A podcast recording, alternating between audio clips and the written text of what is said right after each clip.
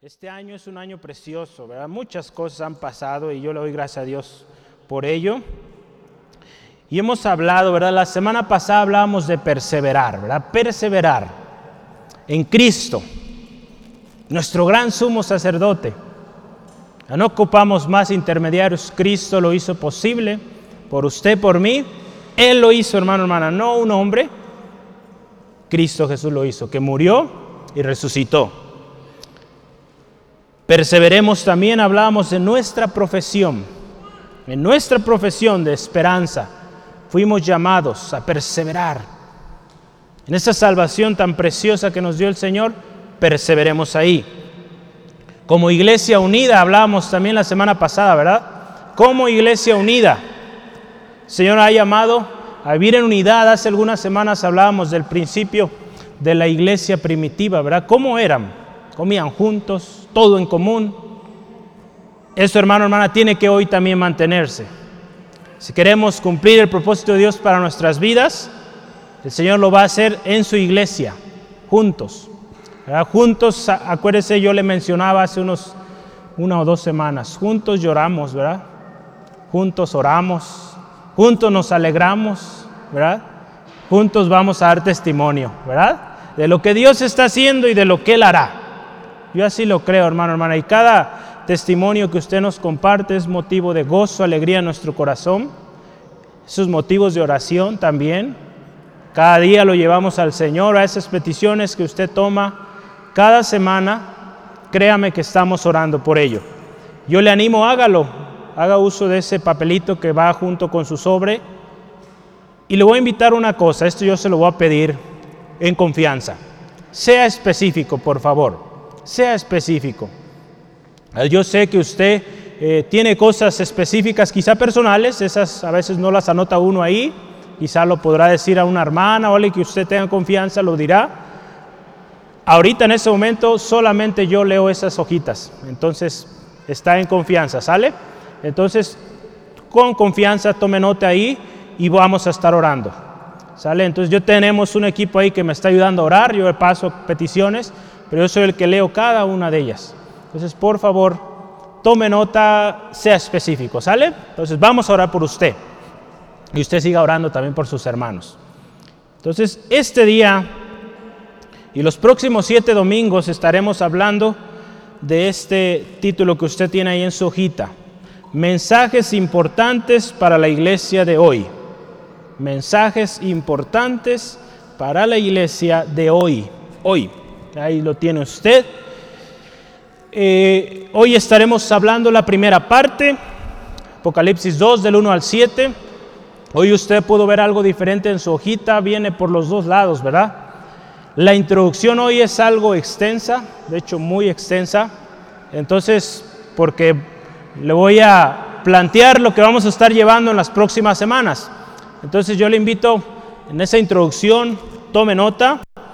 A veces yo he visto que usted toma nota, como le doy muchos textos, anota todos los textos y a veces no alcanza a notar de qué se trata ese texto. Yo le animo y junto con el texto pongo una pequeña nota a qué nos referimos con ese, con ese pasaje que vimos o ese, ese texto, ¿no? Entonces, junto con el texto, tome nota de qué se trata aquello, para que cuando usted haga su estudio en casa, pues le resulte más fácil, ¿no? Entender lo que hablamos. ¿Por qué no cierra sus ojitos ahorita y oramos? ¿Qué le parece? Oramos, damos gracias a Dios por este tiempo y encomendamos cada uno de estos eh, mensajes hoy enunciados que el Espíritu Santo nos guíe. Padre, te damos gracias en esta preciosa tarde porque tú has sido fiel y tu palabra permanece. Señor, hemos alabado, exaltadote Aún en la mañana, Señor, llevamos delante de ti estas peticiones. Señor, hoy en esta tarde, si hay una petición en el corazón de mi hermano, mi hermana, tú la conoces con exactitud, Dios. En el nombre de Jesús te ruego, Dios, obres en mi hermano, mi hermana. Si hay una enfermedad, un dolor, un dolor que no se aguanta, en el nombre de Jesús se va. En el nombre de Jesús creemos que hay poder en la oración y que este es un tiempo para que mi hermana, mi hermano, escuche tu palabra, juntos escudriñemos tu preciosa palabra y recibamos aquello que tú has preparado de antemano para nosotros. En el nombre de Jesús toda distracción se va y mi hermano recibe hoy. Señor, gracias por tu palabra. Espíritu Santo, toma el control de este tiempo. Y Señor, a ti siempre la gloria. En el nombre de Jesús. Amén. Y amén. Gloria al Señor. Vamos adelante. Gloria al Señor. Mensajes importantes. Este día o estos próximos siete domingos estaremos hablando alrededor de Apocalipsis 2 y Apocalipsis 3. Entonces ponga mucha atención, yo le animo, es un mensaje para hoy, para hoy. Entonces hay que poner mucha atención. Dios tiene hoy una palabra especial para usted. Y Apocalipsis, yo creo que muchos hemos leído este libro, algunos le causa miedo quizá escuchar Apocalipsis, los, eh, todo lo que viene, ¿verdad? Descrito ahí de lo que ha de venir. A otros les resulta curioso, interesante. Hay algo importante este, por lo cual este libro fue escrito. Yo le animo que tome nota. ¿Por qué el Señor nos dio este libro? La palabra de Dios dice que Dios no hará algo, sino que antes lo revelará a sus siervos, sus escogidos. Yo le voy a invitar que me acompañe, por favor, ahí en Apocalipsis. Estamos con la introducción. Apocalipsis capítulo 1, Apocalipsis capítulo 1, versículo 1 al 3. Vamos a leer este texto. Apocalipsis capítulo 1, 1 al 3. Dice así la palabra de Dios, la revelación de Jesucristo que Dios le dio para manifestar a sus siervos las cosas que deben de suceder pronto y del claro y, le declaró, perdón, enviándola por medio de su ángel a su siervo Juan, que ha dado testimonio, fíjese, de la palabra de Dios y del testimonio de Jesucristo y de todas las cosas que ha visto. Bienaventurado el que lee y los que oyen las palabras de esta profecía y guardan las cosas en ella escritas, porque el tiempo está cerca. El tiempo está cerca, hermano, hermana. Cristo viene pronto. Y el Señor revela su palabra. Eso no un amén muy fuerte, mi hermano Abel. No lo había visto, bienvenido. Gloria al Señor. Revelación de Jesucristo. Usted se fija ahí el principio, ¿verdad? De este libro. Revelación de Jesucristo. Dada por Dios. E, es claro esta parte, ¿verdad? Revelación de Jesucristo dada por Dios. No dada por un hombre dada por Dios. Si usted y yo analizamos un poquito Apocalipsis, viene un término griego, es apocalipsis, que significa descubrir, dar a conocer, revelar. De hecho, por ejemplo, usted si ve en las Biblias en inglés, el libro de Apocalipsis es revelación. Entonces, Apocalipsis, revelación, sinónimos, ¿verdad? Entonces, eso es, hermano, hermana. Dios está hablando a su pueblo, dándoles la revelación del Señor Jesucristo, de lo que ha de venir, de lo que ha de suceder. Y aquí fíjese, es claro, pronto. Esto que nos habla o esto que menciona de que pronto nos debe dar un sentido de urgencia, de algo que es importante y que usted y yo tenemos que poner mucha, mucha atención. Entonces yo le invito que esté muy atento hoy. Y fíjese, esto es precioso, es una revelación de Jesucristo dada por Dios para darla o manifestarla a sus siervos. ¿Cuántos siervos de Dios hay aquí? Siervas. Amén. Entonces, para usted, hermano, hermana, para mí es este mensaje. ¿Sale? Entonces ponga mucha atención. Yo le voy a invitar rápidamente a Amós. Amós, en el que lo encuentre, primero dice, gloria a Dios, bien fuerte. Aleluya. De pronto, mis hermanos, me ganó. Listo, ya lo alcancé. Gloria al Señor. Amós capítulo 3, versículos 7 al 8. Dice lo que dice el Señor aquí en su palabra. Porque no hará nada Jehová el Señor sin que revele su secreto a sus siervos los profetas. Si el león ruge, ¿quién no lo temerá? Si habla Jehová el Señor, ¿quién no lo profetizará? Dios siempre, hermano, hermana, a lo largo de la historia, antes de hacer algo, daba un mensaje a sus siervos, los profetas, para que dieran esta palabra al pueblo, si era una advertencia, si era algo específico, Dios hablaba y enseñaba antes de que esto ocurriera. Hoy en estos días el Señor ha hablado antes de que ocurra todo esto que usted ya y yo estamos viendo, ya había palabra de Dios que lo avisaba. Entonces tenemos que poner atención a este libro y creer lo que el Señor dice aquí, porque viene pronto. Esto es un mensaje, hermano, hermana, también que dice ahí, dado por un ángel. A mí me llamaba la atención esta parte, ¿verdad? En el texto, estamos leyendo el versículo 1, la, la última parte dice, enviándola por medio de un ángel, de su ángel a su siervo Juan. En la Biblia usted y yo podemos ver varios hombres en la Biblia que recibieron un mensaje de ángel o de unos ángeles, mensaje de Dios. Tenemos el ejemplo de Abraham, tenemos el ejemplo de Jacob, luchó con un ángel, ¿verdad? hasta hay un canto, María, José, Zacarías, ¿verdad? cuando se anunció el nacimiento de Juan el, el Bautista, Elizabeth, la mamá de Juan, Juan en este caso, recibiendo esta revelación, Dios ha usado ángeles para dar mensajes a su pueblo, a sus siervos. Juan, al igual que usted y yo, hermano, hermana, es un siervo de Dios, que recibió un mensaje y algo muy importante aquí. Dice aquí que dio testimonio de la palabra de Dios. Juan dio testimonio, habló la palabra de Dios. Dio testimonio de Jesucristo. Le tocó ver a Jesucristo y dio testimonio de ello y dio testimonio de esta revelación que él tuvo, que él vio, dio testimonio, la escribió. La palabra de Dios nos dice, ¿verdad? Bienaventurados.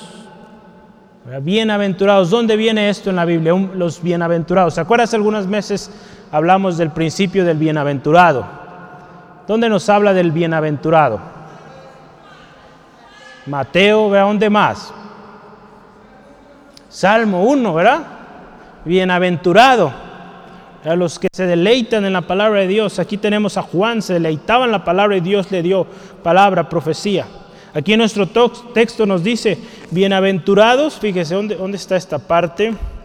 En el 3, ¿verdad? Dice, bienaventurado el que lee, los que oyen las palabras de esta profecía y las guardan. Bienaventurados, bendecidos, dichosos. El tiempo está cerca, hermano, hermana. La venida de nuestro Señor Jesús está muy cercana. Recuerde, estamos hablando de un mensaje o mensajes, estaremos hablando, importantes para la iglesia hoy. Y si Cristo viene pronto, hermano, hermana, necesitamos estar atentos a este mensaje, oyendo, leyéndolo, llevándolo, guardándolo a la práctica. En Apocalipsis capítulo 3, versículo 11, fíjese qué dice la palabra del Señor. He aquí yo vengo pronto, retén lo que tienes, para que ninguno tome tu corona. Cristo viene pronto, amén. Lucas 21, 28. Lucas 21, 28. Nos dice la palabra del Señor, cuando estas cosas comiencen a suceder, erguíos y levantad vuestra cabeza, porque vuestra redención está cerca. Jesucristo hablando a sus discípulos sobre la venida del hombre, su próximo retorno. Cuando vean todas estas cosas, usted las puede leer con detenimiento en casa en Lucas 21. Cuando vea esas cosas, prepárese, porque Cristo viene. ¿Cuántos están listos para la venida del Señor? Si no está listo, hoy es el día para que nos alistemos, nos pongamos a cuentas porque Cristo viene, hermano, hermana, y viene por una iglesia preparada, que está ataviada. Vamos a estar hablando, como les mencionaba, siete mensajes. El de hoy es basado en un mensaje que fue dado a una iglesia en particular, a la iglesia de Éfeso. Pero yo quiero que me acompañe, por favor, en cuanto a este mensaje a las iglesias, Apocalipsis 1, 10 al 11. La palabra de Dios dice, yo estaba en el Espíritu en el día del Señor y oí detrás de mí una gran voz, como de trompeta, que decía, yo soy el alfa y la omega, el primero y el último. Escribe en un libro lo que ves y envíalo a las siete iglesias para, que están en Asia, a Éfeso, Esmirna, Pérgamo, Tiatira, Sardis, Filadelfia y la Odisea. Un mensaje llevado a estas iglesias. Un mensaje también hoy para la iglesia de hoy. En particular, Centro de Fe Ángulo. Hermano, hermana, esta iglesia, este mensaje, perdón, es para usted, es para mí. Amén. Sí, ¿verdad? Hay varias maneras, y yo quiero expresarle algunas, de cómo este texto en particular se, ha interpretado. Hay varias, yo aquí le quiero mencionar.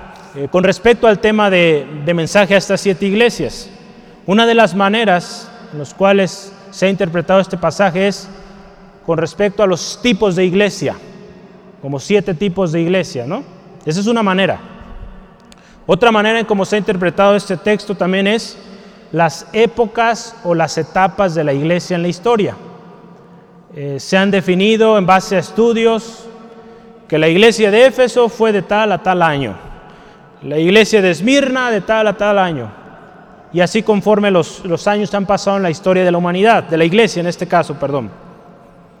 Otro también es, eh, se ha considerado como un, iglesia, un mensaje universal, o sea, iglesia, un mensaje o mensajes para todos. Y el que en particularmente nosotros estamos considerando el día de hoy es un poquito del primero y el tercero que le menciono. Son, o vamos a hablar de mensajes importantes, cosas que son para la iglesia de hoy. ¿Sale? Si fue por tiempos o como haya sido, la palabra de Dios sigue siendo viva, ¿verdad? Y nos sigue hablando. Y este consejo, estas advertencias que hay aquí, siguen siendo vigentes para hoy. Porque lo que usted hoy va a ver sobre el, eh, la iglesia de Éfeso hoy, próxima semana es Mirna y así sucesivamente, son cosas que todavía hoy están sucediendo. Entonces ese mensaje también es para hoy. Amén. ¿Sí? Palabra de Dios sigue siendo viva, hermano, hermana, y eficaz. Si usted gusta y tomar nota de esto, estaremos considerando, acuérdense, es una introducción, esto no lo vamos a ver cada semana, por eso tome nota hoy, tiene mucho espacio. Cada semana hablaremos de siete elementos principales de cada iglesia, de cada iglesia, para que usted cuando venga cada semana, asegúrese que lleva esa notita de de ese término que estaremos hablando. Y si algo le faltó, pregúntale a su hermana o con gusto también puede preguntar a mí, le puedo ayudar. Pero estoy seguro que hay muchos, entonces me pueden ayudar, ¿verdad? ¿Sí? Entonces, si a alguno se le pasó, pregúntele a su hermano. Estas siete cosas son las siguientes. Destinatario, ¿a quién va dirigido? Es número uno. Dice, usted se fija, cada pasaje va a empezar, escribe al ángel de la iglesia y un hombre, ¿verdad? Número dos, identificación de Cristo y su majestad revelada. Cristo Jesús ahí revelado. Número tres, afirmación del conocimiento. ¿Eso qué es? Dios, en este caso Señor Jesucristo, yo conozco. Cuando vea yo conozco, es una afirmación de que Él conoce. Número cuatro, una evaluación. En esta evaluación usted va a encontrar elogios y reproches. Entonces póngale ahí evaluación, dos puntos, elogios y reproches. El Señor ahí diciendo, conozco tus obras, tu arduo trabajo, y, y, quizá va a haber un reproche, tengo contra ti. Y vamos a verlo poco a poco. Acuérdese, ahorita estamos hablando de omnisciencia, ¿verdad? Perdón, de de hecho sí, de conocimiento, que Dios conoce, ¿verdad? El término que usamos para decir que Dios conoce todas las cosas es omnisciente, ¿verdad? Omni, ¿verdad? Todo. Siente de saber, Dios todo lo sabe, ¿sale? Entonces, cuando usted escucha Dios omnisciente, Dios todo lo sabe. ¿En qué número vamos? Cinco, ¿verdad? Cinco, hay una promesa o un castigo. Número seis, hay una promesa a los que vencieren. Promesa a los que vencieren o a los que conquistan. Y número siete, una exhortación a oír. Una exhortación a oír. el que, eh, esto lo va a escuchar varias veces, el que tiene oído, oiga lo que el Espíritu dice a las iglesias. ¿Cuántos tienen oído aquí? Oigamos, hermano, hermana. La palabra de Dios nos está llamando, oiga lo que el Señor dice. Hay una gran diferencia en la mañana, lo veíamos, escuchar, oír. A veces nuestro oído detecta algo ahí, pero no estamos poniendo atención. Este mensaje es para escuchar y oír, llevarlo a la práctica, veíamos ahorita, bienaventurado el que lee estas palabras, que las escucha, que las lleva a la práctica, que las guarda. Entonces, estas siete cosas las vamos a ver, ¿sale? Entonces, en el transcurso de cada mensaje, usted tome nota de lo que estamos viendo, de lo que estamos analizando.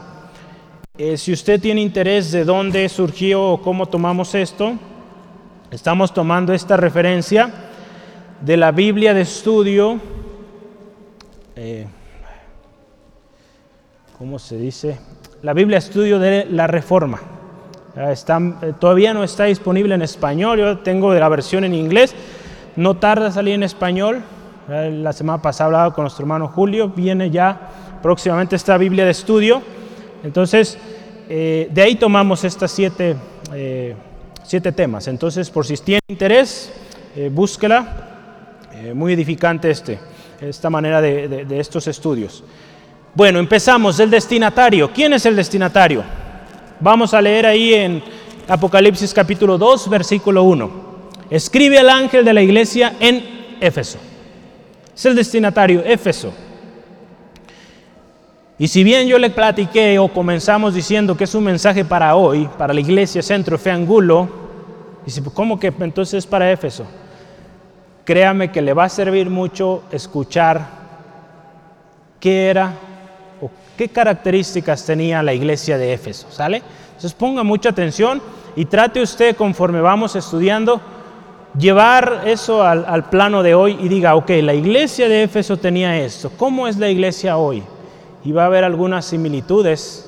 ¿Cómo era el tiempo en la iglesia de Éfeso? Y va a haber también algunas cosas muy similares a lo que usted y yo vemos hoy.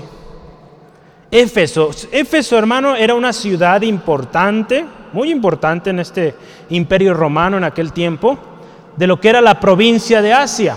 En la parte de Asia, Éfeso era ciudad clave, era una ciudad bancaria, de las más importantes.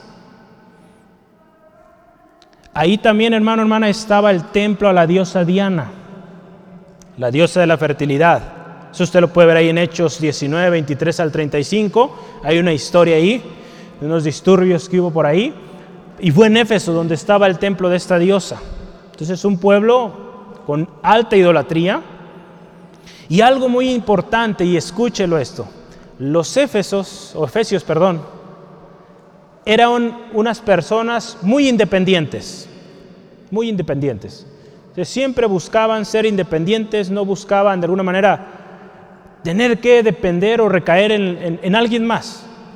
Entonces escuche hoy.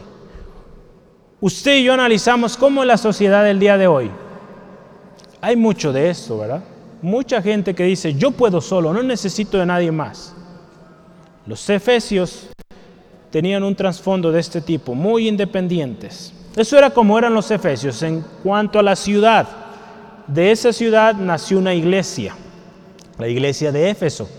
Y esta iglesia de Éfeso, escucha, era una iglesia muy activa, ahorita lo vamos a ver. Era una iglesia de firme doctrina, una doctrina muy buena. Porque dice la palabra, sabían identificar a los malos, pero que había descuidado su primer amor. Así era la iglesia, imagínense.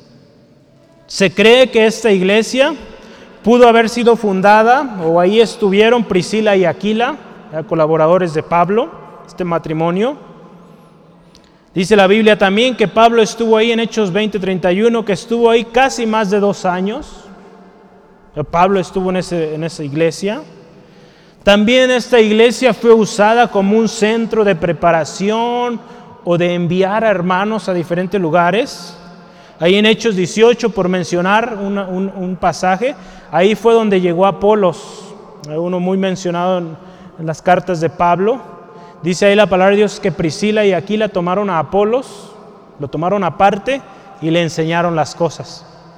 Entonces, si usted se fija, era una iglesia preparada, que llegaba alguien nuevo y lo preparaban. Llegó Apolos y luego, luego lo agarraron, vengas hermano, vamos a enseñarle. Queremos que esta iglesia así sea, amén. Que llega alguien nuevo, hermano, véngase, vamos a prepararnos, tome el curso de la luz de la vida, véngase a las reuniones, estamos teniendo estudio bíblico los jueves, véngase, prepárese. Porque el Señor viene pronto y hay que estar preparados. Esto era algo bueno que tenía la iglesia de Éfeso. Hay cosas que son dignas de imitar y esta es una de ellas. Eso es la iglesia de Éfeso. Y vamos a ver la identificación de Jesucristo. Jesucristo, en cada libro usted va a ver a Jesucristo ahí. Eso es muy importante. Cuando usted y yo prediquemos, prediquemos a Jesucristo. Amén. El único Dios verdadero, el único que pudo traer salvación, Jesucristo, a Él predicamos. Gloria al Señor. Ahí en la segunda parte de nuestro primer versículo de Apocalipsis 2 dice así, el que anda en medio de los siete candeleros de oro, dice esto. Ahí está, el que anda en medio de los siete candeleros. Siete candeleros, sí, ¿verdad? Siete candeleros. Si usted y yo vamos a Apocalipsis 1.16, lo voy a invitar que participe y me ayude. Dice aquí, vamos a leerlo primero. Tenía en su diestra siete estrellas, de su, de su boca salía una espada aguda de dos filos, y su rostro era como el sol cuando resplandece a su fuerza o en su fuerza. Entonces ese es, siete estrellas tenía en su diestra. Y ahí también en el versículo 13 de Apocalipsis 1 también nos dice lo siguiente. Y en medio de los siete candeleros, aún no semejante al Hijo del Hombre, vestido de una ropa que llevaba hasta los pies y ceñido el pecho con un cinto de oro. Entonces Jesús en su diestra, las estrellas en medio de los candeleros de oro. ¿Y qué es esto? A ver, vamos ahí al versículo 20 del capítulo 1 de Apocalipsis para que vea qué es cada cosa. El misterio de las siete estrellas que has visto en mi diestra y de los siete candeleros de oro, dice, las siete estrellas son los ángeles de las siete iglesias. Son las estrellas, ¿acuerdas? Cuando escuche estrellas, el ángel de cada iglesia.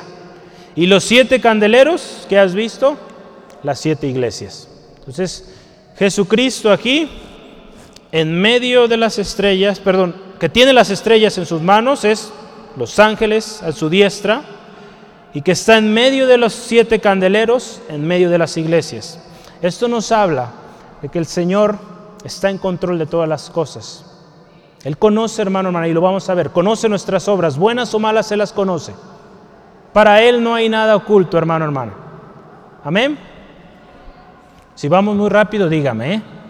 Yo quiero que usted entienda y comprenda cada uno de estos temas del día de hoy. Jesucristo es el Rey de Reyes, amén, Señor de señores. Él tiene control de todas las cosas. Le fue dado un nombre que es sobre todo nombre, al cual dice la palabra de Dios, toda rodilla se doblará en Filipenses. Jesucristo es quien envía este mensaje, hermano, hermana. Jesucristo es el que dice este mensaje entonces pongamos atención. Yo lo voy a invitar, ponga mucha atención. Este mensaje es de mucha importancia, porque este mensaje no lo dijo un hombre. En la Biblia tenemos algunos mensajes que fueron dados por hombres, a un pueblo quizá, a un grupo de personas, pero aquí en particular dice, el que tiene las siete estrellas en su diestra, que anda en medio de los siete candeleros, dice esto. Vale la pena escuchar. Lo dice nuestro Señor Jesucristo y nos lo está diciendo hoy. Y con esto empezamos. Cristo está dando este mensaje a usted, a mí. Pongamos atención. Yo conozco tus obras, primero. Yo conozco tus obras. Puede dar la vuelta a la hoja. Yo conozco tus obras. Él conoce nuestras obras. Versículo 2 al 3 de nuestro texto dice, yo conozco tus obras. Apocalipsis 2 y tu arduo trabajo y paciencia, y que no soportas a los malos, si has probado a los que dicen ser apóstoles y no lo son, y los has hallado mentirosos, y has sufrido y has tenido paciencia y has trabajado arduamente por amor de mi nombre, y no has desmayado. Él conoce nuestras obras. ¿Qué hemos hecho en el versículo 6? Pero tienes esto, que aborreces las obras de los nicolaitas, los cuales yo también aborrezco. Dios conoce todo esto que usted está haciendo. Bueno o malo, Él lo conoce. Dios conoce nuestro caminar, nada le es oculto, hermano, hermana. Ahí en Salmo 139, si me acompaña, por favor, 139 Salmos, versículo 2.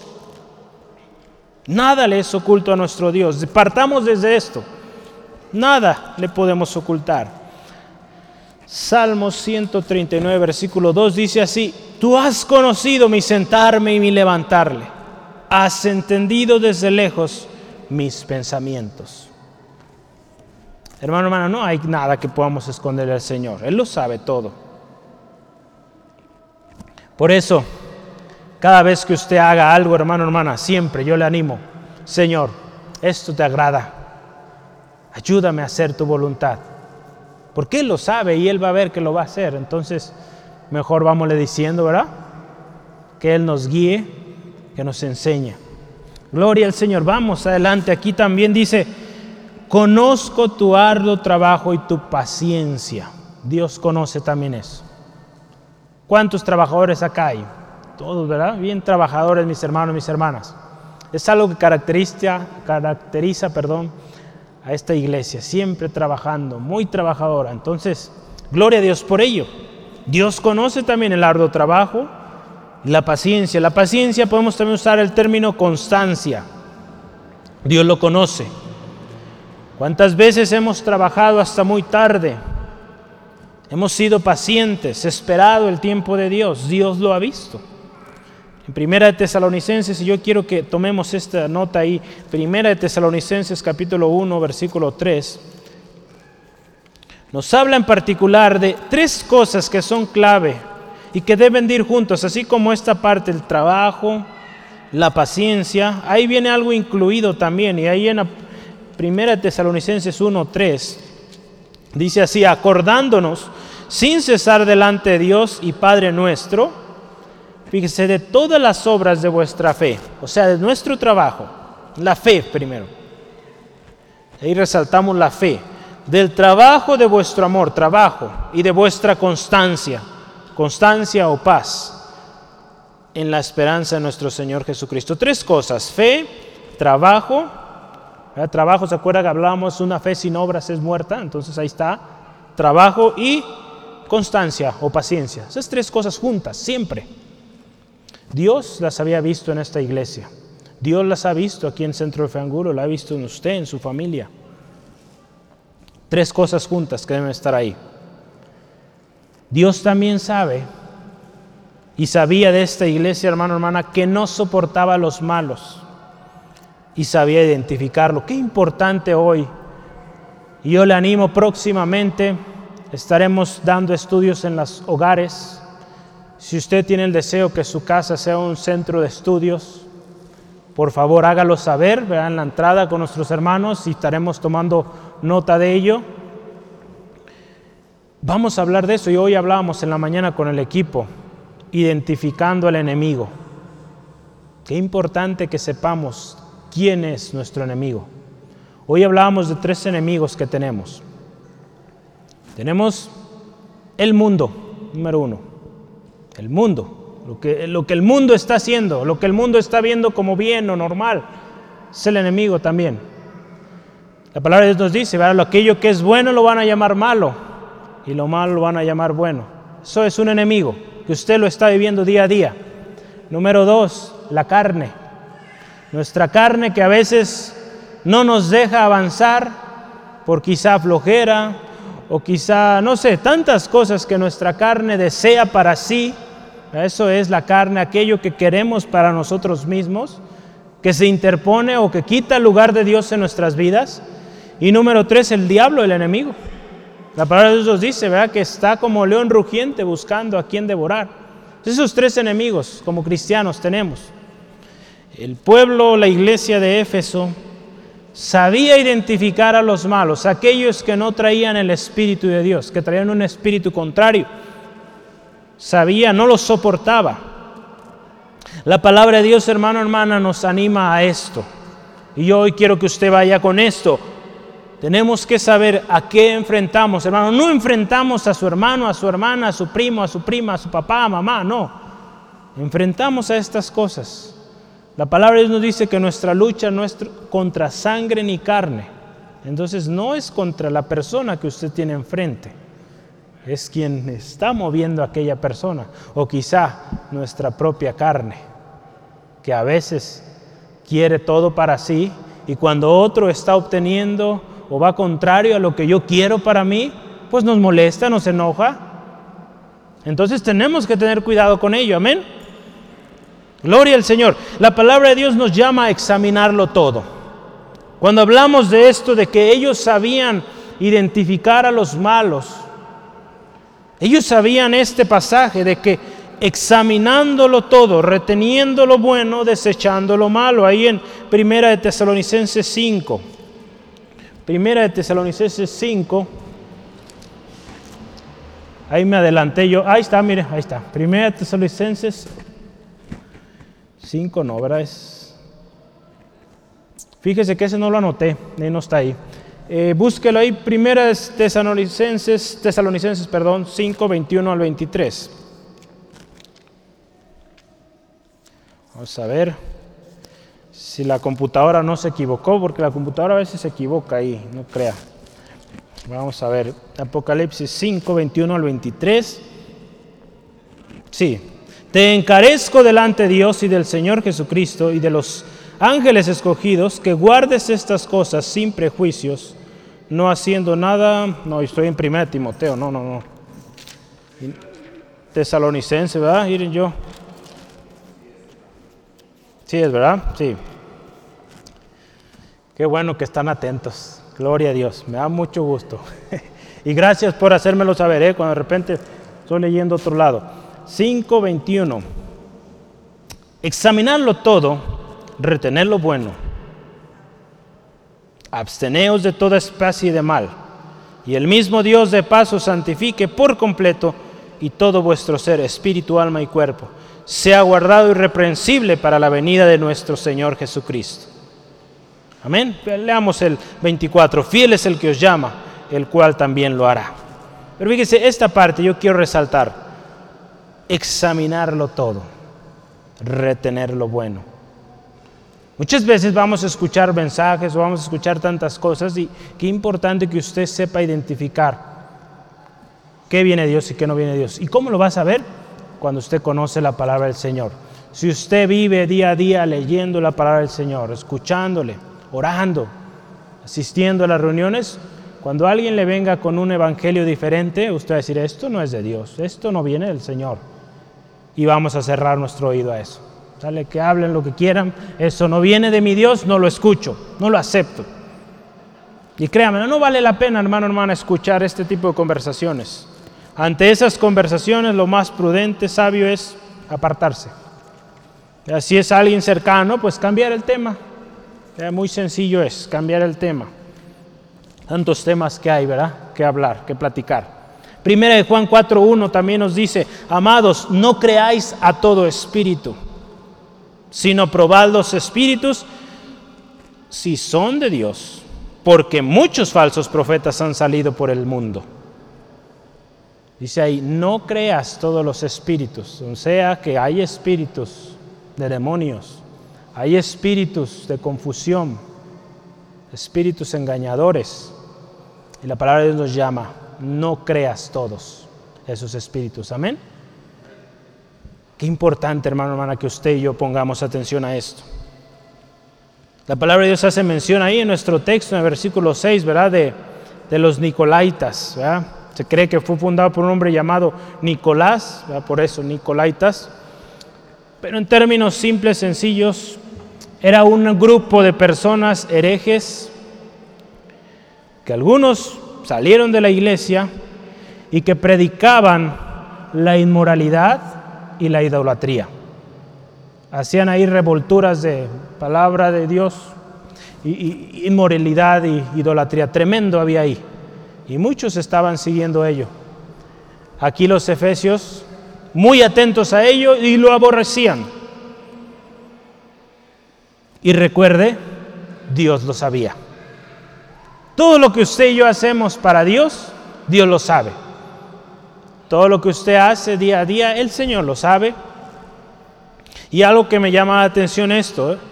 del pueblo de, los, de la iglesia de Éfeso, es que aborrecía esas cosas que Dios aborrece. Dios aborrece a aquellos que siguen la idolatría, la inmoralidad, y este pueblo aborrecía también a estas cosas, estas enseñanzas. Hermano, hermana, un cristiano, alguien que viene a Cristo, una de las cosas que viene a nuestra vida cuando usted y yo venimos a Cristo, nace en usted un repudio o un rechazo a todo aquello que no agrada a Dios. Usted lo empieza a ver en su vida. Aquello que antes usted quizás se deleitaba o de alguna manera disfrutaba, ahora le causa, no sé, náusea o, o desprecio aquello. Esa es la obra que el Señor hace en nosotros. Que ya no, ya no vemos bien aquello, ya no nos sentimos cómodos al estar ahí. Amén. Gloria al Señor. Que también conoce el Señor. El Señor sabe también que has sufrido y has tenido paciencia. Ah, estudiamos hace algunas eh, semanas que el sufrimiento es necesario. Ahí en Santiago 1, 2 al 4. Para que produzca paciencia. Vaya ahí fruto en cada uno de nosotros. Es necesario. Algo interesante, dice, conozco tu arduo trabajo, ¿verdad? Que no cesas. Dice, has trabajado arduamente por amor de mi nombre y no has desmayado. Esto es digno de imitar. Trabajadores sin desmayar, por amor de su nombre. Hasta ahorita vemos cualidades muy especiales de este pueblo, de esta iglesia, ¿verdad?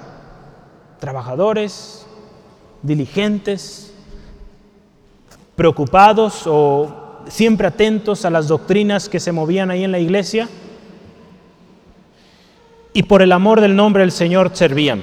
Eh, podríamos decir que ellos tenían claro lo que era el amor, ¿verdad? Porque estábamos viendo, si usted ha visto ahí, o, le invito, lea en su casa, Corintios, 1 Corintios 13, hay varias cosas que nos habla acerca del amor, y una de ellas es que el amor es sufrido.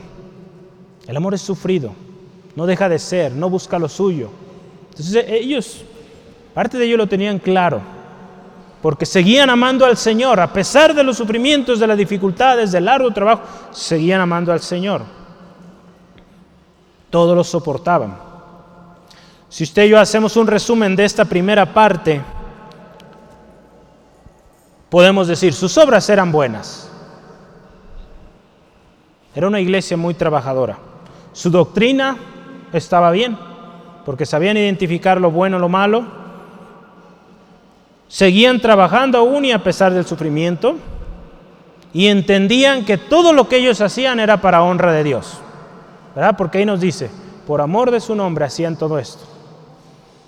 ¿Estamos de acuerdo con ello? ¿Sí? Una iglesia trabajadora, que servía al Señor, firme. Pero, ahí viene lo bueno, pero, esos peros en la Biblia es de cuidado y hay que poner mucha atención cuando hay un pero y, ligar lo que hay antes de ello. Aquí la palabra de Dios, pero tengo contra ti. Ahí en nuestro segundo subtema. Versículo 4 al 5 dice la palabra del Señor así. perdón. Pero tengo contra ti que has dejado tu primer amor. Recuerda por tanto de dónde has caído y arrepiéntete y haz las primeras obras, pues si no, vendré pronto a ti y quitaré tu candelero de su lugar, si no te hubieras arrepentido. Entonces, algo que el Señor, aquí vemos en esta parte, hay un reproche. Ese primer amor se había perdido. Dice, has perdido tu primer amor. El Señor Jesús ahí en Mateo 23, 23, hablando a los eh, escribas y fariseos, Hacían tantas cosas, pero habían perdido el amor, la misericordia. Ahí lo, menciona en este texto, Mateo 23, 23. Si gusta, vamos rápidamente para que lo vea con sus propios ojos. Mateo 23, 23, los escribas y fariseos. Hay toda una serie de cosas que el Señor Jesús les reprocha a los escribas y fariseos. Hay de vosotros, escribas y fariseos, hipócritas, porque diezman la menta y el eneldo y el comino, y dejáis lo más importante de la ley, la justicia, la misericordia y la fe. Esto era necesario hacer sin dejar de hacer aquello. Hacían tantas cosas, tantas obras, que olvidaban lo importante. Amén. Olvidaban lo importante. La palabra de Dios ahí en Isaías 29, 13 también. Dios hablando. Este pueblo de labios me honra, pero su corazón está lejos de mí. ¿Cuántas veces, verdad, de labios, aquí para afuera, muchas cosas podremos decir, pero el corazón, lo más interno, es indiferente. Yo le animo, hermano, hermana, seamos sinceros con Dios. Él lo conoce todo, lo acabamos de ver hace unos momentos. No le podemos esconder nada, entonces seamos sinceros. Cuando usted y yo vayamos delante de Dios, Señor, aquí estoy. Hoy estoy cansado. Sea sincero. ¿Para qué decimos que no estamos cansados? Si estamos cansados, yo ayer estaba cansado. Y de todos modos dije, Señor, aquí estamos y, y dame lo que hay para mis hermanos, mis hermanas. Así es, hermano, hermano. Seamos sinceros con Él. Con el Señor usted puede con total confianza, tranquilidad, porque lo sabe todo. No basta, hermano, hermano, las cosas grandes o quizá lo bien organizados que podamos estar si no amamos a, si no amamos a Dios como al principio. ¿Verdad? Si no amamos a Dios como al principio, ahí hay un problema. Hay un problema. Dice la palabra, usted ve lo que Jesús le decía a los escribas y fariseos. Ustedes diezman de todo lo que tienen, ¿no? Pero pierden la justicia, la misericordia, la fe. Dejan de practicarlo. Dice, ambas cosas son importantes. Pero lo más importante es el amor. Fíjese ahí eh, el amor a Dios en este particular caso que estamos revisando hoy. Mateo 22. Yo quiero que me acompañe. Mateo capítulo 22.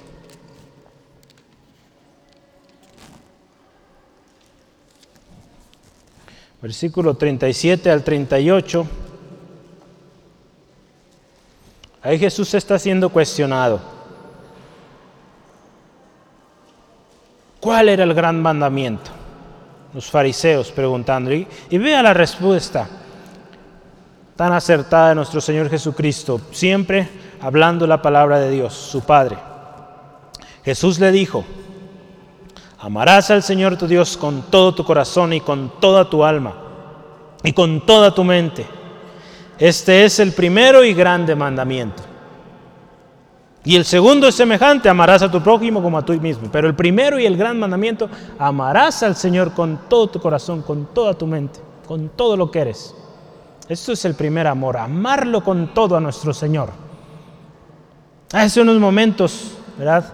Eh, hablábamos, orábamos de hecho en la mañana, ustedes se acuerdan los que llegaron tempranito, y orábamos por esto, de que volviéramos o volvamos al primer amor. Dios sabe, hermano, hermana, Dios tiene todo en control, como el Señor nos va preparando desde el tiempo de oración.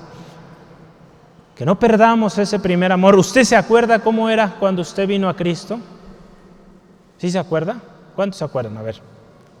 Yo creo que fue hace mucho, algunos, algunos hace poquito. ¿Cómo era? Algunos todavía siguen ahí. Y los que siguen ahí, ahí manténgase. En ese mismo amor siempre. Y pídale al Señor, Señor, yo quiero mantenerme en este amor siempre, siempre. Porque hermano, hermana, eso nos está llamando el Señor. Mantener el primer amor. Los efesios, hermano, hermana, la iglesia de Éfeso, tenían algo y que eso hoy en día también se tiene. Eran muy individualistas, muy independientes. Y quizá eso influía, que de repente quizá cuando empezaron pues estaban comenzando con el Señor y, y había esa dependencia de Dios constante, pero conforme ellos se sintieron que ya podían solos, pues siguieron así. Perdieron su primer amor.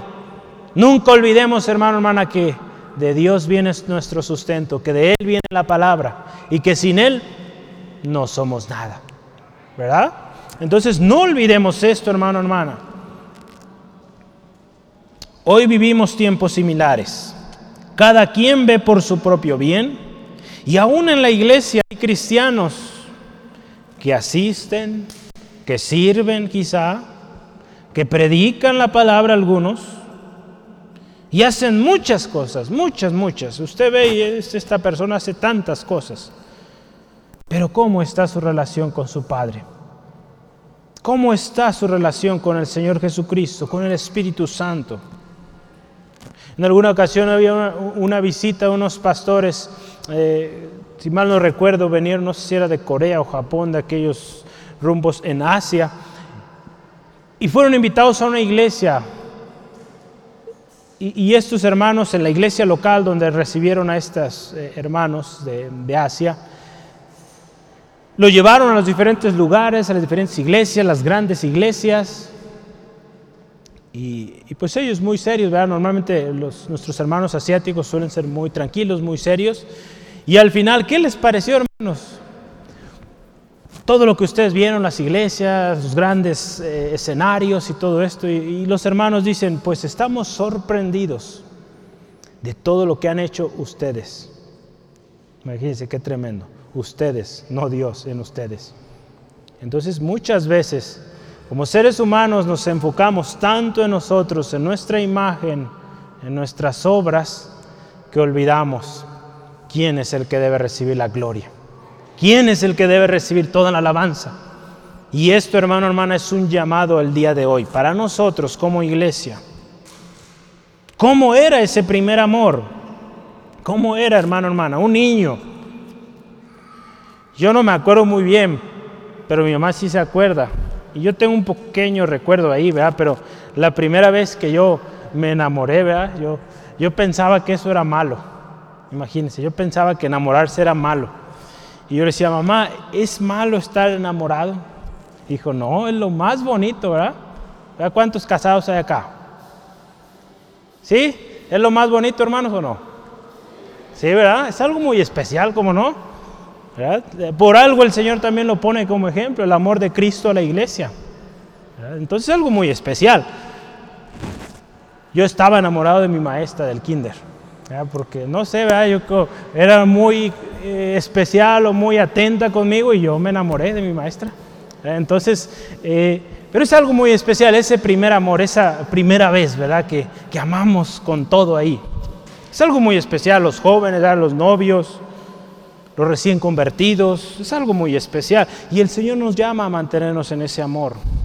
Ahí en Jeremías 2.2, Dios hablando, fíjese qué dice con este respecto, este amor primero. Dice, anda y clama a los oídos de Jerusalén diciéndoles, así dice Jehová. Fíjese el Dios, ¿verdad? Hablando a su pueblo querido, su pueblo escogido. Me he acordado de ti, de la fidelidad de tu juventud del amor de tu desposorio, cuando andabas en pos de mí en el desierto, en la tierra no sembrada. Era Dios tratando de hacer recordar a su pueblo, acuérdate, cuando comenzábamos. Usted acuérdese, hermano, hermana, cómo era con su esposo, su esposa. Jesucristo mismo, ¿verdad? Hace ratito lo hablábamos, de este gran mandamiento en Mateo. El gran mandamiento, amarás al Señor con toda tu mente, con toda tu alma, con todo tu ser. Amarás al Señor. Es importante. Es importante esto, fíjese. Y, algo que me llamaba a mí la atención ahí, esto es recuerda. Muchas veces lo olvidamos y por eso el Señor nos dice recuerda, recuerda, recuerda. Y aquí esta parte, versículo 3, ¿verdad? Eh, sí, no, no, no, perdón. Versículo 5, perdone. Versículo 5, Apocalipsis 2, 5, y se recuerda. Por tanto, ¿de dónde has caído y arrepiéntete? Recuerda, esto es importante, recuerda. Esa palabra el Señor nos dice, podríamos refrasear también esta parte, en lugar de recuerda, vuelve al principio. ¿Se acuerda cuando veíamos ahí eh, Job 22, 21? Vuelve ahora en amistad con Dios. Ese recuerda es vuelve al principio, cuando amabas con todo tu corazón, cuando no, no esperabas el domingo o el día de la reunión porque ya estabas, ¿verdad? Casi casi desde la noche ya estaba listo con su ropa puesta para ir al culto el domingo, no sé. Cuando usted comenzó a escuchar la palabra, ¿cómo era, hermano? hermano? Acuérdese, tome unos segunditos y piense, ¿cómo era esos tiempos? ¿Cómo es hoy? ¿Sigue igual? ¿O ya ha menguado aquello? Si ha menguado, la palabra de Dios nos llama hoy a volver a ese primer amor. Y recordemos, dice aquí, de dónde has caído. Versículo 5, recuerda por tanto de dónde has caído. ¿Dónde fue que hubo ese cambio? ¿Fue que quizá que me creí suficiente? ¿O que quizá vi que pues todo estaba yendo bien? ¿Que ya no ocupaba todo aquello? A veces sucede eso, ¿no? Yo ya no ocupo eso, es que eso ya, ya, yo ya soy avanzado. ¿No, hermano, hermano? Son de las cosas que en toda la vida cristiana y aún en la eternidad tenemos que mantener, amar a nuestro Señor con todo, con todo el corazón. Así es, hermano, hermana. ¿De dónde has caído ahí en Salmo 139? Vamos a verlo rápidamente. Salmo 139, versículo 23 y 24. Aquí tenemos, yo le animo esto, haga esto y vaya delante del Señor. Al final vamos a orar y vamos a orar así, examíname, oh Dios, y conoce mi corazón. Pruébame y conoce mis pensamientos y ve si hay en mi camino de perversidad si he dejado mi primer amor, puedo ponerlo ahí, y guíame al camino eterno. Vaya así delante de Dios. Si usted cree que todo está bien, vaya y dile, Señor, examíname. Si hay algo ahí que está faltando en mí, ayúdame. Yo quiero ser esa persona que tú quieres que sea. Si está pasando una situación difícil y que no persiste y no se va, Quizá algo hay ahí, hermano, hermana, que necesitamos arreglar con el Señor. Arrepiéntete, dice aquí, arrepiéntete. Ahí en Hechos 3:19. Arrepentíos y convertíos. Vamos a ver Hechos 3:19. Así que arrepentíos y convertíos para que sean borrados vuestros pecados, para que vengan de la presencia del Señor tiempos de refrigerio. Ahí está hablando Pedro, ¿verdad? Pero es un mensaje también de arrepentimiento. Arrepentíos para que venga el Señor esos tiempos de refrigerio. Vuelve al principio, dice, vuelve, dice ahí, fíjese, ¿qué nos dice? Y haz las primeras obras. Las primeras obras. Aquí nos está hablando de vuelve al principio, a ese amor especial, vuelve a ello. Hermano, hermana, y aquí hay una advertencia, ¿verdad? Usted fíjese, viene ahí, está este problema. Recuerda, arrepiéntete. Porque si no lo haces, fíjese, ahí está. Señor es claro, ¿verdad? Él nos va a decir, aquí está el problema, arréglalo, arrepiéntate, porque si no, fíjate lo que viene, fíjese hermano, hermana, fíjese, juntos vamos a verlo. Versículo 5, ¿verdad? Estamos. La última parte o segunda parte, pues si no, fíjese, vendré pronto, lo inevitable, Cristo viene pronto, y quitaré tu candelero de su lugar si no te hubieres arrepentido. Hermano, hermana, el amor, el primer amor es necesario, porque si no, ahí está la consecuencia. El lugar será quitado. Aquel lugar tan especial que el Señor le dio, le será quitado. No será quitado, sí, nos descuidamos. Por algo el Señor nos dice o nos llama ahí en Filipenses 2.12, ocupaos en vuestra salvación con temor y temblor. Es algo, hermano, hermana, que tenemos que cuidar con todo, hermano, hermana. Hasta el último de nuestro aliento vamos a cuidar esa salvación tan preciosa que nos dio el Señor. Ahí en Mateo 25, 14 al 30, usted conoce la, la parábola de los talentos, ¿verdad? donde dice que a ese que no trabajó, no laboró ese único talento que le fue dado, Dice la Dios, le fue quitado y le fue dado a otro. Nos habla de que aquello que era suyo, que recibiría beneficio de aquello, no lo llevó a cabo, no fue diligente, le fue quitado y le fue dado a otro. Hermano, hermana, Dios le ha dado a usted, a mí, a cada uno de nosotros, nos ha dado un lugar muy especial. Hermano, hermana, cuidémoslo, porque si no, duele hermano, hermana, pero será quitado de nosotros. Oremos que esto no nos pase, hermano, hermana, y mantengamos ese primer amor. Amén. La palabra del Señor en este día nos llama, es una exhortación, una advertencia. Y es un mensaje, recuerde, para el día de hoy. Ahí en el versículo 7a dice, el que tiene oídos, oiga. El que tiene oído, oiga lo que el Espíritu dice a las iglesias. El Espíritu Santo es quien inspiró a los hombres en la Biblia para hablar este mensaje, para escribirlo. Aquí en Juan, Apocalipsis, Dios usó a Juan, ¿verdad? Para escribirlo. Porque era un mensaje importante del Señor Jesucristo a su iglesia amada. Hermano, hermana, guardemos el primer amor. Es necesario volver al principio, a ese amor anhelante, expectante, apasionado.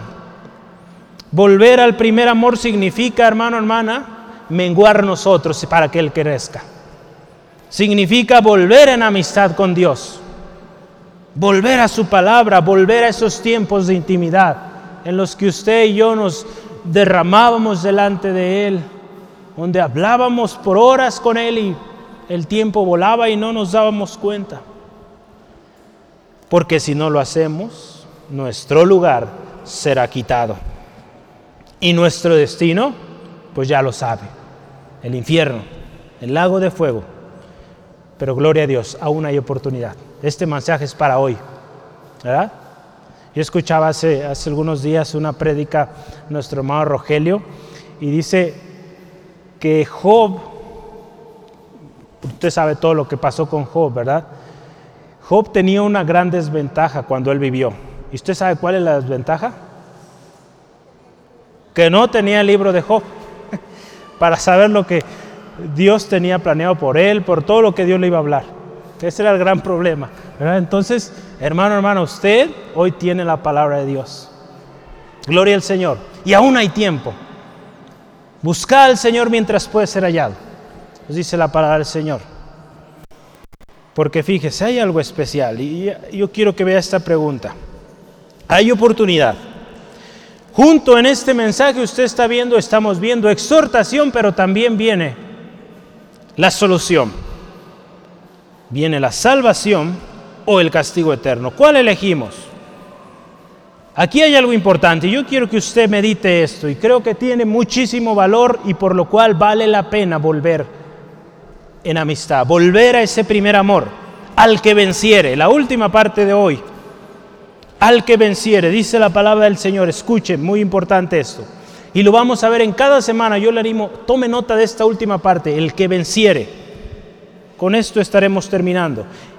Al que venciere le daré de comer del árbol de la vida el cual está en medio del paraíso de Dios. Dice, qué especial, qué especial nuestro Dios. Aquello que en tiempo de Adán y Eva, si usted gusta, tome nota por favor de los próximos dos textos. Ay, perdóneme. Al que venciere, sí, estos tome nota de ellos. Eh, ahí en Mateo 24:3 dice: El que persevera hasta el fin será salvo. Pero en Génesis, usted se acuerda que Adán y Eva pecaron, ofendieron a Dios y fueron privados de este árbol, del árbol de la vida. Pero si usted fija aquí, al que venciere, al que permanece, Dios le va a dar de ese fruto. Que fueron privados por el pecado, por la maldad del ser humano. Pero si usted vence, persevera, veíamos la semana pasada, usted va a recibir este fruto. ¿Cuántos quieren ese fruto precioso de la vida eterna? El árbol de la vida, de vida eterna. Hermano, hermana, ese es un fruto especial. El alimento que fue reservado estará disponible ahora para usted si conquista, si vence. Y podremos participar de él sin restricción. Ese árbol, dice la palabra de Dios, el árbol de la vida, está en medio del paraíso de Dios. Ahí en Génesis, perdón, Apocalipsis 22, 2 nos habla de ese árbol que está reservado para sus santos, sus escogidos. Usted puede ver ahí con calma el Apocalipsis 22, 21, 22, la Nueva Jerusalén, lugar donde Dios habita en medio de su pueblo, donde la gloria de Dios está en su máximo esplendor y reciben el sustento de Dios. Este, esto que dice aquí, el que persevera hasta el fin, el que vence, dice, le daré a comer el árbol de la vida. ¿Cuántos quieren ese fruto, hermano? hermano? Ese alimento especial de nuestro Señor. Solo lo podremos obtener si vencemos. Aquí dice, al que venciere. Hermano, hermano, hermano, hermana, es tiempo de vencer. Pero es tiempo de perseverar para poder vencer, ¿verdad? Llegar al final. Perseveremos en el Señor, volvamos a nuestro primer amor. Yo quiero concluir con estas palabras, escuche esta conclusión. Esto es un mensaje importante para la iglesia de hoy. Este es un mensaje que viene de aquel que es Señor de señores y Rey de reyes y que está sobre todas las cosas, Jesucristo. Él conoce lo que hemos hecho, malo y bueno, Él lo conoce todo. El pecado, hermano, hermana, es muerte y castigo eterno. No puede cambiar esta verdad. Si hay pecado, si hay falta de amor, si no estamos en ese primer amor, nuestro lugar será quitado. Eso no lo podemos evitar. Aunque seamos los más grandes en obras de caridad, o seamos los más sabios e inteligentes en la Biblia, si hay pecado en nuestro corazón y no nos arrepentimos, recibiremos el castigo, sin excepción. Dios es justo. El cristianismo, hermano, hermana, cuando usted y yo lo predicamos, decimos, es una relación con Dios, una relación con Cristo. Y esa relación es una relación de amor constante. Eso es lo que predicamos. Una relación, no una religión, una serie de reglas. Recordemos, hermano, hermana, cómo eran nuestros primeros días. ¿Hemos descuidado? Arrepintámonos, estamos a tiempo. Cristo viene pronto y viene por aquellos que le esperan anhelantes, apasionados, amándolo en todas las cosas. Volvamos al primer amor hoy, hermano, hermana. Aún hay tiempo. El que venciere será premiado. Será reservado su lugar, guardado su lugar que Dios ha preparado para cada uno de nosotros. Recibirán el alimento especial, el árbol de la vida. Vivirán con Él por la eternidad. ¿No es algo que usted y yo anhelamos? Sí, ¿verdad? Yo creo que sí. ¿Dónde quiere estar al final de sus días? Si usted quiere estar en la presencia del Señor, es tiempo de volver a ese primer amor. Si está en ese primer amor, ahí persista, no se mueva ahí, siga amando al Señor con todo su corazón y el fruto va a ser algo precioso. ¿Por qué no cierra sus ojitos ahí donde está, hermano, hermano? Y vamos a orar. Vamos a orar. Yo creo que este mensaje ha sido hoy muy claro de parte de nuestro Dios. Y nos llama, hermano, hermana, es un llamado especial. Primeramente, Dios conoce. Dios conoce lo que hemos vivido. Él conoce si usted ha trabajado. Él conoce su esfuerzo cada día, su amor a la obra de Dios. Él lo conoce todo, hermano, hermana, créame. Él lo ha visto. Y Él le ama, le sigue amando. Pero hay cosas que también Él conoce también que no están bien. Y si hoy, hermano, hermana, usted o yo hemos dejado ese primer amor, hoy es el día de volver al principio. Hemos hablado de principios y esto es uno de ellos, muy importante, el primer amor es un principio inmovible. Es tiempo de volver a ese amor anhelante, ferviente. Gloria al Señor. Gracias Dios por esta palabra que hoy nos das. Palabra fiel y digna de ser recibida por todos. Señor, gracias porque tú nos conoces Tú conoces cada uno de nuestros pasos y has sido constante en tu fidelidad. Hoy, Señor, si nuestro corazón ha habido descuido, Señor, si ha habido corazón rebelde, si ha habido corazones que quizá han trabajado mucho, pero que han descuidado ese tiempo en tu presencia. Señor, hoy te rogamos, tu Espíritu Santo hablando a cada uno de nosotros, revelando cuál es la condición del corazón hoy, de mi hermano, mi hermana, el mío, Señor. Revélanos, Señor, tu voluntad y ayúdanos a caminar por ella. Oh Señor, gracias Dios. Y yo lo voy a invitar, hermano, hermana, en esa misma actitud de reverencia. Vamos a orar juntos con base en el Salmo 139, 23 y 24. Ahí en su lugar, sin distraerse, por favor. Si tiene su Biblia ahí, tome su Biblia, abra en Salmo 139, versículo 23 y 24. Si usted no la tiene, no se me distraiga, va a escucharla ahorita y va a repetir con nosotros. Entonces, si tiene ahí su Biblia, abra su Biblia.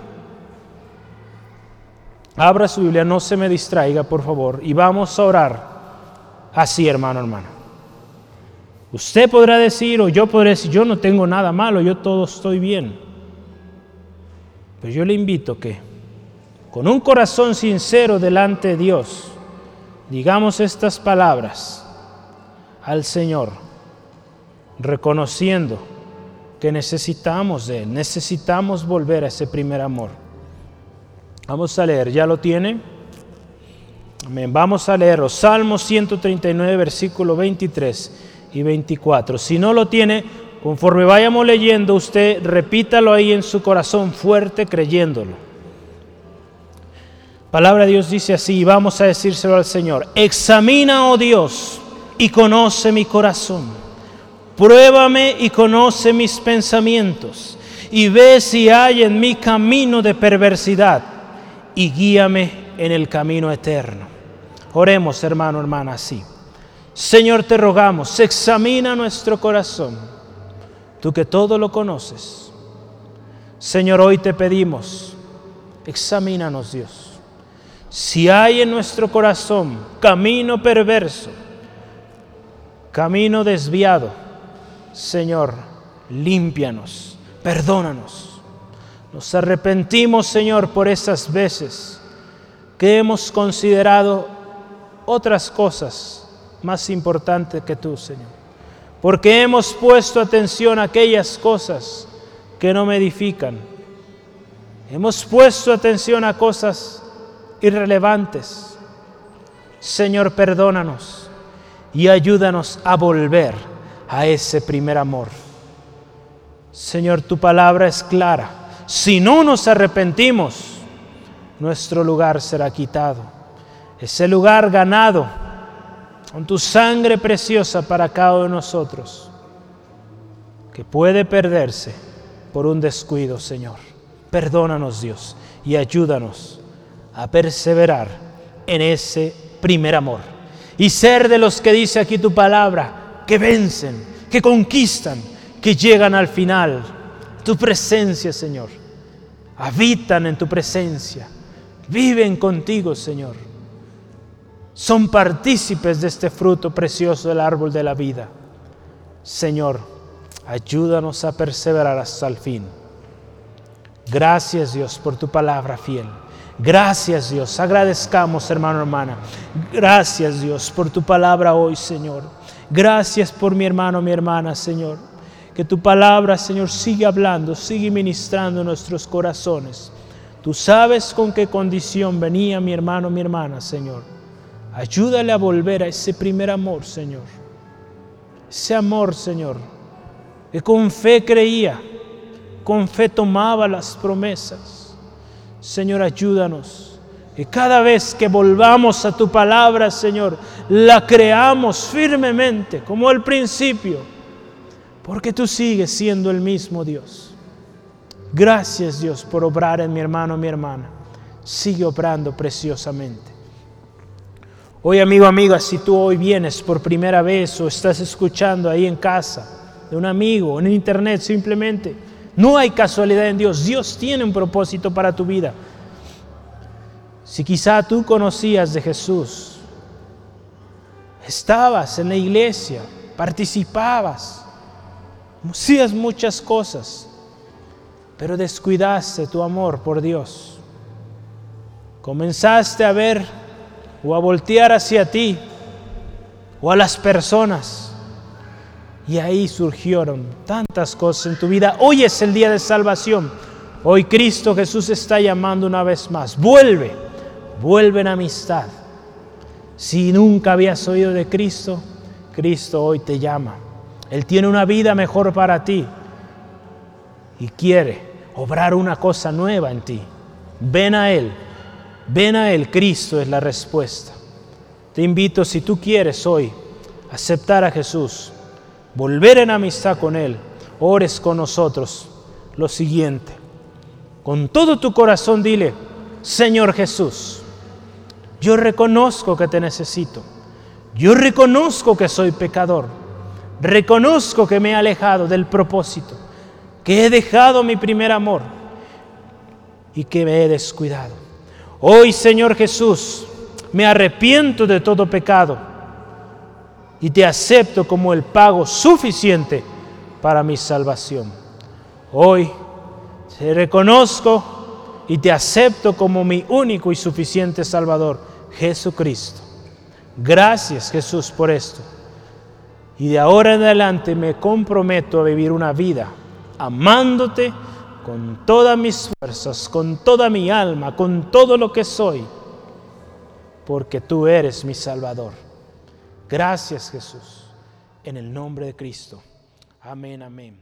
Gloria a Dios.